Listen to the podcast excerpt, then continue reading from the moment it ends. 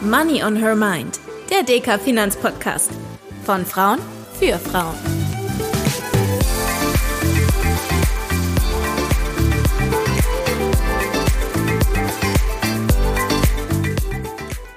Hallo und herzlich willkommen zu einer neuen Folge von Money on Her Mind, dem DK Finanzpodcast für alle, die mehr rund um das Thema Geldanlage lernen möchten. In unserer letzten Folge haben wir uns ja angeschaut, wie die Rendite von Geldanlagen mit dem wirtschaftlichen Wachstum zusammenhängt. Daran wollen wir heute anknüpfen und darüber sprechen, wie die Volkswirtinnen und Volkswirte tatsächlich das Wachstum prognostizieren können und wie die Finanzmärkte auf volkswirtschaftliche Daten reagieren. Dazu ist natürlich auch heute wieder dicker Volkswirtin Dr. Gabriele Wiedmann an meiner Seite. Hallo Gabriele, schön, dass du da bist. Hallo Tanja, ich freue mich, dich zu sehen. Gabriele, ein Teil eurer Arbeit sind ja die Prognosen für das Wirtschaftswachstum. Eigentlich müsstet ihr ziemlich reiche Leute sein, wenn ihr mit euren Prognosen vorhersehen könnt, wie sich die Geldanlagen zukünftig entwickeln, oder? Naja, schön wär's. Ähm, irgendwie ist es halt dann doch wieder ziemlich schwierig, die genauen Prognosen taggenau zu machen.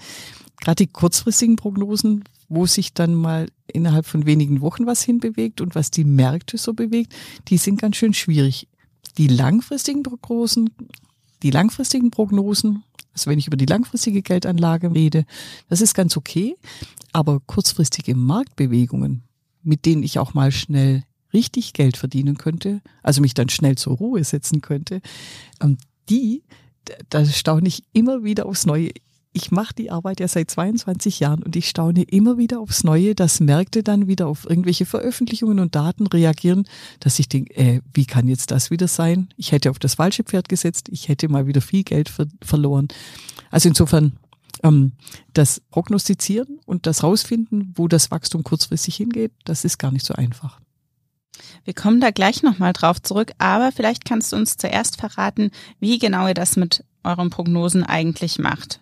Weil die Glaskugel hatten wir ja schon in unserer letzten Folge besprochen, die habt ihr leider nicht. Genau. Das ist das Problem. Ich brauche ja ein Verständnis dafür, was das Wirtschaftswachstum ist, wie stark es ist. Und da rede ich von den Veränderungsraten vom Bruttoinlandsprodukt.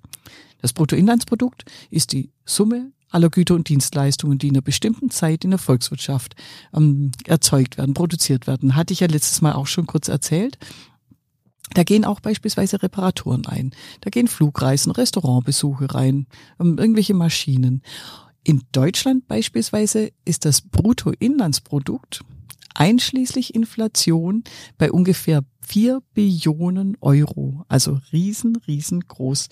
Und wenn dieses Bruttoinlandsprodukt in dem, im Lauf der Zeit größer wird, dann rede ich von Wirtschaftswachstum.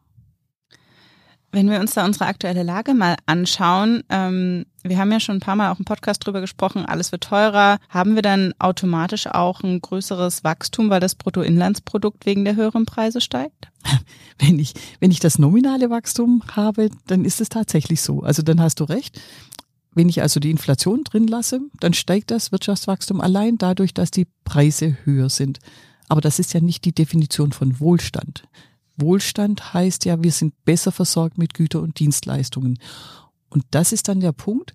Wenn wir über Wachstum reden, rechnen wir die Inflation immer raus. Wir deflationieren. Das machen amtliche Institutionen, also das Statistische Bundesamt, deflationiert das Bruttoinlandsprodukt, sodass ich am Ende dann gewissermaßen nur noch die Zahl habe von Gütern und Dienstleistungen, dass ich dann messen kann, wenn die Zahl steigt, und dann kann ich sagen, dann steigt der Wohlstand, dann habe ich Wachstum. Ich stelle mir das Ganze ganz schön kompliziert vor. Wie genau macht das Statistische Bundesamt das dann eigentlich? Das ist wirklich ein Riesenarbeitsaufwand. Die sammeln Daten ohne Ende und verarbeiten die dann wieder weiter. Das Statistische Bundesamt bekommt ganz viele Zahlen von den Unternehmen, also von, von der ganzen Industrie. Die müssen ihre Produktionsdaten liefern. Der Einzelhandel muss liefern, was sie alles verkaufen. Der Großhandel muss das liefern. Dann bekommt das Statistische Bundesamt auch noch vom Zoll Daten über Exporte und Importe. Und die ganzen Daten müssen so verarbeitet werden, und auch die Fehler rausgerechnet werden, irgendwelche Verzerrungen rausgerechnet werden, dass man am Ende eine relativ präzise Einschätzung über das Wirtschaftswachstum hat. Und die Teilindikatoren, die da also reingehen in das Wirtschaftswachstum, in das Bruttoinlandsprodukt, ich habe es ja gerade schon gesagt, Produktion, Einzelhandelsumsätze, auch die Auftragseingänge gegeben da ähm, Indikationen, da sprechen wir von Indikatoren, also Wirtschaftsindikatoren und an denen orientieren wir uns, wenn wir unsere Prognosen machen. Und sind das geheime Informationen, diese Indikatoren? Und wo bekommt ihr die her? Oder ist das auch was, was ich jetzt so als private Anlegerin mir jederzeit besorgen kann? Die kannst du wirklich im Internet finden. Statistisches Bundesamt hat eine Riesenanzahl von Indikatoren, die, die du da abrufen kannst. Auch die ganzen anderen statistischen Ämtern, von die ganzen anderen statistischen Ämter von allen großen und kleinen Volkswirtschaften der Welt kann man das alles abrufen. Ich habe es an meinem Arbeitsplatz natürlich ein bisschen bequemer. Wir haben Datenanbieter, die vom Statistischen Bundesamt und vielen anderen Ämtern eben auch die Daten sammeln und wir können die dann gesammelt abrufen. Aber das ist alles sehr transparent. Die Herausforderung ist dann wieder, aus den vielen kleinen Daten rauszulesen, wie es wirklich wird ich habe ja gerade schon gesagt, also da gibt's dann oft auch Fehler drin oder Veränderungen und gerade die Revisionen, das nachträglich nochmal ändern von den Daten, das macht das Prognostizieren ganz schön schwierig. Und wenn du schon sagst, das ist eine richtige Kunst, das aus den Zahlen herauszulesen, was das eigentlich für die Zukunft bedeutet, wie genau macht ihr das dann? Das sind einerseits richtig schöne große mathematische Modelle, die wir haben.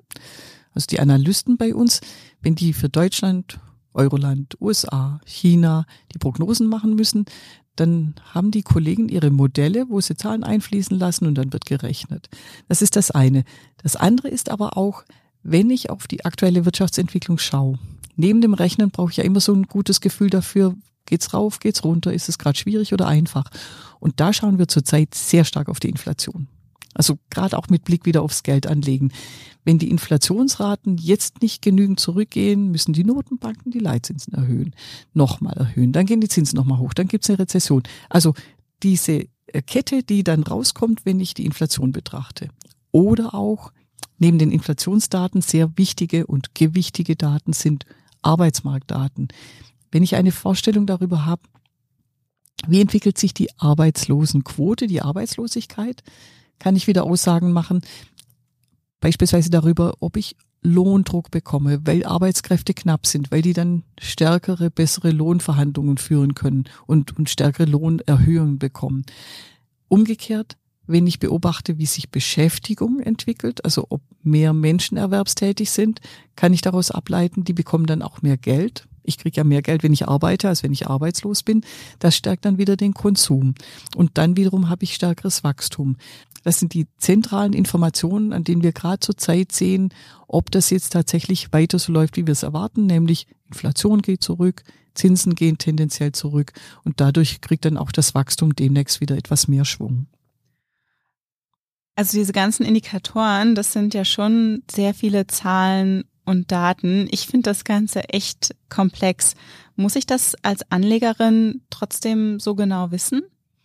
Wenn es dir je Spaß macht, so wie mir, Tanja, und auch liebe Zuhörerinnen, wenn ihr das interessant findet, dann studiert Volkswirtschaft, kümmert euch um Volkswirtschaft und oder geht auch ins Fondsmanagement und verarbeitet Zahlen. Aber eigentlich als Anlegerin brauche ich das nicht. Das ist für mich relativ irrelevant, wenn ich weiß, erstens mal, ich werde gut beraten beim Geldanlegen oder aber ich beherzige, das ist ja noch viel wichtiger auch, diese grundlegenden Weisheiten langfristig global anlegen, dann muss ich mich darum nicht kümmern. Aber ähm, wichtig ist es natürlich schon, wenn Profis sich um euer Geld kümmern wollen, gut kümmern wollen, dass sie sich die Zahlen dann alle ganz genau anschauen. Darf ich noch ganz kurz was zu meinem Lieblingsindikator sagen, Tanja? Auf jeden Fall. Ähm, das habe ich nämlich vorhin vergessen. Ähm, wir haben ja noch Stimmungsindikatoren. Ich habe ja die ganze Zeit über diese harten, also tatsächlichen Umsätze und Produktion geredet. Stimmungsindikatoren sagen mir eigentlich nichts darüber aus, wie es wirklich ist. Da werden Unternehmen befragt, wie das Geschäft im letzten Monat lief, oder es werden Verbraucherinnen und Verbraucher gefragt, wie sie gerade so drauf sind, ob sie gerne einkaufen gehen oder nicht so gerne, ob sie genug Geld haben.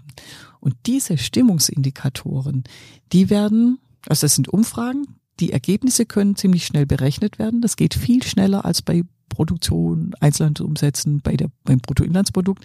Die habe ich also sehr frühzeitig und gerade die Unternehmensumfrageergebnisse liefern mir sehr zuverlässig schon jetzt einen Eindruck darüber, wie die Wirtschaft jetzt ist. Das ist nämlich gar nicht so einfach herauszufinden, wie das Wirtschaftswachstum ähm, zurzeit ist. Und gerade der Welteinkaufsmanager-Index, den findest du nicht in der Form im Internet, den müssen wir uns selbst zusammensuchen und zusammenrechnen, diese Stimmungsumfragen. Welteinkaufsmanager-Index, der liefert mir immer schon sehr frühzeitig Signale dafür, wo gerade die Weltwirtschaft steht. Und wo äh, steht der Welteinkaufsmanager-Index aktuell? Kannst du uns das auch verraten? Der zeigt zurzeit eigentlich an, dass die Weltwirtschaft stagniert. Also es ist so, dass ich nicht besonders viel Wachstum hätte, auch keine dramatische Rezession. Der ist so im Niemandsland, in diesem Graubereich, was man auch gut versteht, wenn man bedenkt, Zinsen stark gestiegen, das bremst, ähm, chinesische Wirtschaft läuft gerade nicht so gut. Aber immerhin nur im Stagnations-, nicht im Rezessionsbereich. Und jetzt gerade ganz zuletzt hat sich auch schon abgezeichnet, dass so die Abwärtsbewegung in diesem Stagnationsbereich, dass die jetzt zu Ende ist. Es gibt so erste Hoffnungssignale, gerade jetzt im Spätsommer, dass wir vielleicht den Boden gefunden haben und schon wieder Richtung stärkeres Wachstum gehen. Und das ist natürlich eine schöne Aussicht, gerade auch wenn ich mit, mit meinen Geldanlagen dann wieder wohler fühlen möchte. Wenn es aufwärts geht, laufen Aktienmärkte besser, Rentenmärkte könnte dann klappen. Dann drücken wir auf jeden Fall uns allen die Daumen. Oh ja. Was mir aufgefallen ist, du hast jetzt aber nur von der aktuellen Lage gesprochen, also von ganz vielen Indikatoren, die so den Ist-Zustand widerspiegeln. Wie macht ihr das denn dann genau mit den Prognosen? Da müsst ihr ja doch auch nach vorne schauen. Und das ist die große Herausforderung. Ja, Tanja. Und ähm, eigentlich theoretisch würde man gerade bei diesen Stimmungsindikatoren sagen, die sind vorausschauend. Da werden oft Erwartungen abgefragt. Bei den Privathaushalten, bei den Unternehmen. Aber wenn wir uns beide uns vorstellen, wenn du und ich befragt werden, wie jetzt unsere Stimmung und die Erwartung für die Zukunft ist, bei mir ist das immer sehr stark davon abhängig, wie es mir jetzt geht. Und das merken wir auch bei allen Erwartungsindikatoren, die hängen sehr stark von der aktuellen Lage ab. Aber trotzdem so ein bisschen Signale kriegen wir von den Stimmungsindikatoren. Wir kriegen Signale von Auftragseingängen, denn wenn Aufträge eingehen bei Unternehmen, heißt das ja, die produzieren zu, die produzieren zukünftig. Also steigende Auftragseingänge, stark steigende Auftragseingänge heißen zukünftig mehr Produktionswachstum und damit auch mehr Bruttoinlandsproduktswachstum. Ist leider auch nicht immer ganz zuverlässig. Und da gibt es so, so ein paar wenige Indikatoren, auch Investitionsindikatoren, wo wir sagen können, da haben wir so eine gewisse Aussage für die Zukunft. Das Wichtigste ist aber eigentlich bei unserer Prognoseaktivität, dass wir aus der Vergangenheit lernen, und wissen, wie bestimmte Abläufe der Reihe nach laufen und wie sie idealtypisch sind und das erwarten wir dann auch für die Zukunft. Also am aktuellen Beispiel, jetzt hatten wir gerade so hohe Inflationsraten, die gehen zurück. Heißt, wir haben hohe Zinsen, die bremsen. Wir wissen aber schon, die Zinsen werden irgendwann wieder fallen und damit das Wachstum anschieben. Und da haben wir aus der Vergangenheit schon das Wissen, wie lange das ungefähr geht, ab wann wir dann wieder Wachstum zu erwarten haben. Wir haben unsere Rahmenbedingungen mit Bevölkerungswachstum, mit dem Wissen, wie Volkswirtschaften gerade, wie, wie marktwirtschaftlich sie arbeiten, wie effizient sie arbeiten. Und mit diesen Größen können wir dann die zukünftigen Wellenbewegungen für das Wirtschaftswachstum ausrechnen und damit Prognosen machen. Wohl wissend, die Glaskugel haben wir nicht, ganz präzise ist es nicht, aber es gibt uns eine Orientierung und auch eine relativ gute Vorstellung davon, was so in einem halben Jahr, Jahr passieren könnte. Da sind wir jetzt aber wirklich in die weiten Tiefen der Volkswirtschaft abgetaucht, Gabriele. Kannst du mir zum Schluss vielleicht noch sagen, was du am Anfang mit den kurzfristigen starken Marktbewegungen gemeint hast? Oh ja, wir wollten ja auch noch über Geldanlage reden. Geldanlage. Und wie wir schnell Geld verdienen können. Genau. genau. Ähm, die Märkte, was sind die Märkte? Also Rentenmärkte, Aktienmärkte, auch Währungsmärkte das sind ja Händlerinnen und Händler, die sitzen an ihren Terminals und überlegen, wann kaufe ich, wann verkaufe ich die Wertpapiere. Und die müssen ja tagtäglich neue Informationen verarbeiten. Aufgrund dieser Informationen dann überlegen, zu welchem Preis sie bereit sind, eine bestimmte Aktie oder eine bestimmte Anleihe, eine Schuldverschreibung zu kaufen. Das heißt, jede neue Information, die reinkommt, also diese Indikatoren, von denen ich geredet habe, die kommen übrigens immer zu ganz festen Zeiten. Das heißt, der US-Arbeitsmarktbericht, der kommt meistens an einem Freitag am Anfang vom Monat, Nachmittag um 14.30 Uhr. Das weiß jeder, 14.30 Uhr kommen die Zahlen. Zahlen kommen raus. Händlerinnen, Händler sitzen an ihren Terminals, sind total gespannt, schauen sich ganz schnell die Zahlen an und überlegen, ist das jetzt gut oder schlecht? Kaufen, verkaufen. Das ist dann die Marktbewegung. Und das ist auch offene Marktbewegung, wenn ich gerade so die Renditen von Bundesanleihen oder US-Staatsanleihen anschaue. Wenn da eine Überraschung kommt, die können mal schnell zehn Basispunkte hochschießen. Wenn ich genug Geld investiert habe und ich habe richtig investiert, kann ich mit den zehn Basispunkten echt mal schnell einen schönen Urlaub oder sogar noch mehr verdienen. Das heißt, so bewegen sich die Märkte. So kann ich mein schnelles Geld verdienen. Blöd ist nur, wir überlegen uns selbst als Volkswirte dann immer wieder, wie die Märkte wohl reagieren, wenn das kommt, was wir prognostizieren. Und ganz oft reagieren sie dann anders. Und der Grund dafür ist, dass die, die Händlerinnen und Händler sich ja selbst schon vorher überlegt haben, was kommt. Also die Erwartungen sind ja schon an den Märkten eingepreist. Was die eingepreisten Erwartungen sind, weiß man aber oft nicht. Das merkt man dann erst wieder, wenn sie reagieren. Also, wer schnell mal Geld verdienen möchte, schau mal, könnt ihr mal ausprobieren, solche Daytrading-Aktionen zu machen und mal darauf zu wetten. Aber passt auf, so im Durchschnitt der Zeit ist es ganz schön schwierig, damit auch dauerhaft Geld zu verdienen. Ja, vielen Dank, Gabriele. Ich glaube, das waren ganz gute Schlussworte und vielen Dank auch für einen weiteren volkswirtschaftlichen Exkurs. Ich habe auf jeden Fall mitgenommen, dass es einige Indikatoren gibt, die man ganz gut im Auge behalten kann, auch als private Anlegerin, vor allem wenn einen das Thema sowieso ein bisschen interessiert und auch um einfach ein besseres Gespür für die Märkte zu bekommen und was in unserer Welt so vor sich geht. Aber im Endeffekt kann dennoch alles anders kommen, als wir denken. Und auch hier kommt uns eben diese langfristige Strategie zugute. Ich danke dir, Gabriele. Ich danke euch fürs Reinhören und wir hoffen natürlich, dass ihr auch in zwei Wochen wieder dabei seid. Vielen Dank und bis bald. Bis bald.